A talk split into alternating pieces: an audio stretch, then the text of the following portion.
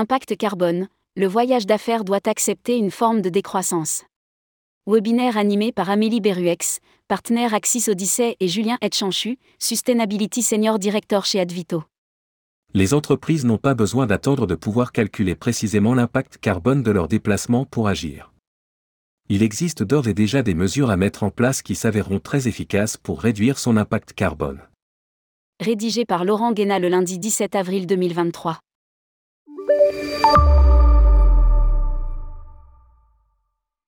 À l'occasion d'un webinaire, Amélie Beruex, partenaire Axis Odyssey et Julien Etchanchu, Sustainability Senior Director chez Advito, ont porté ce message. Pour réduire son empreinte CO2, une entreprise peut mettre en œuvre des mesures ultra impactantes sans avoir un système de reporting parfait.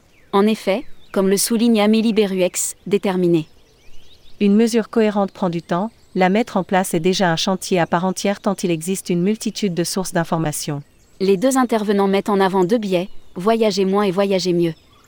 Impact carbone, ne pas compter sur les innovations technologiques. Voyager moins, déjà. Julien Etchanchu souligne. On ne va pas y couper. Aucune innovation technologique ne permettra d'atteindre les objectifs climatiques fixés par le GIEC en temps voulu et en particulier dans le transport aérien. Il ajoute Acheter des SAF, oui, mais des bons SAF, certains sont pires que le kérosène. Les biocarburants ne seront jamais une solution à grande échelle, c'est vrai aussi pour l'hydrogène. Or, insiste-t-il.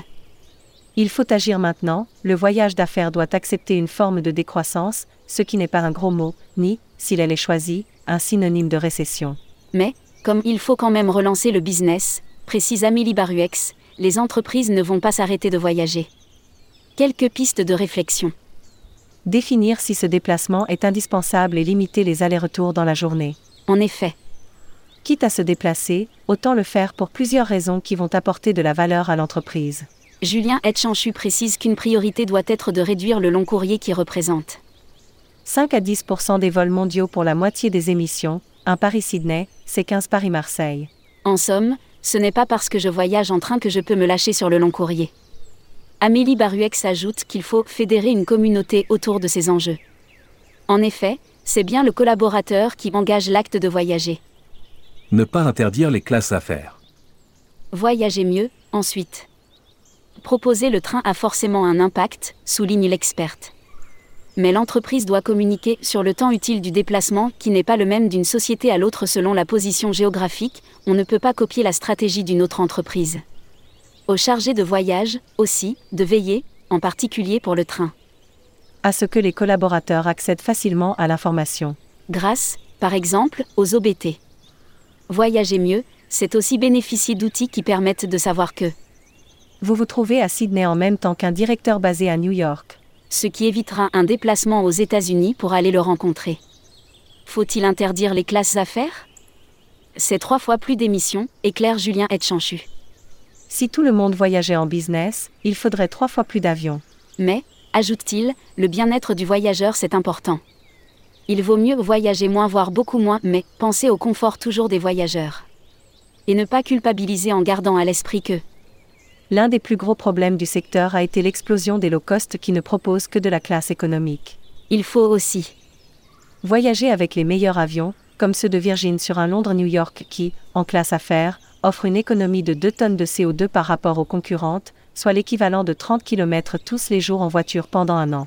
Quant aux hôtels, on doit s'appuyer sur des certifications environnementales sérieuses et rigoureuses comme clé verte qui ne mettent pas l'accent que sur l'énergie mais aussi sur l'eau.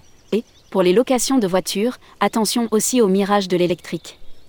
Un SUV est plus émetteur sur son cycle de vie qu'une petite essence. La contribution et non la compensation. Enfin, Julien Etchanchu termine avec le délicat sujet la compensation qu'il rebaptise en contribution.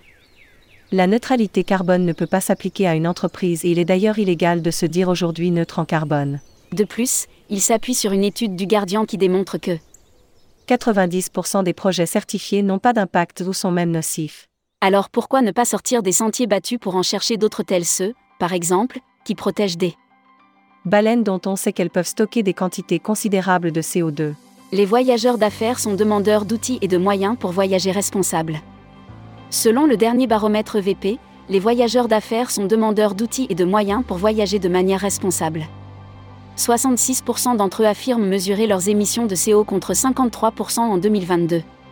L'aérien est beaucoup plus contrôlé que les locations de voitures, le rail et l'hôtel. Cependant l'empreinte carbone reste le dernier critère considéré par les décisionnaires.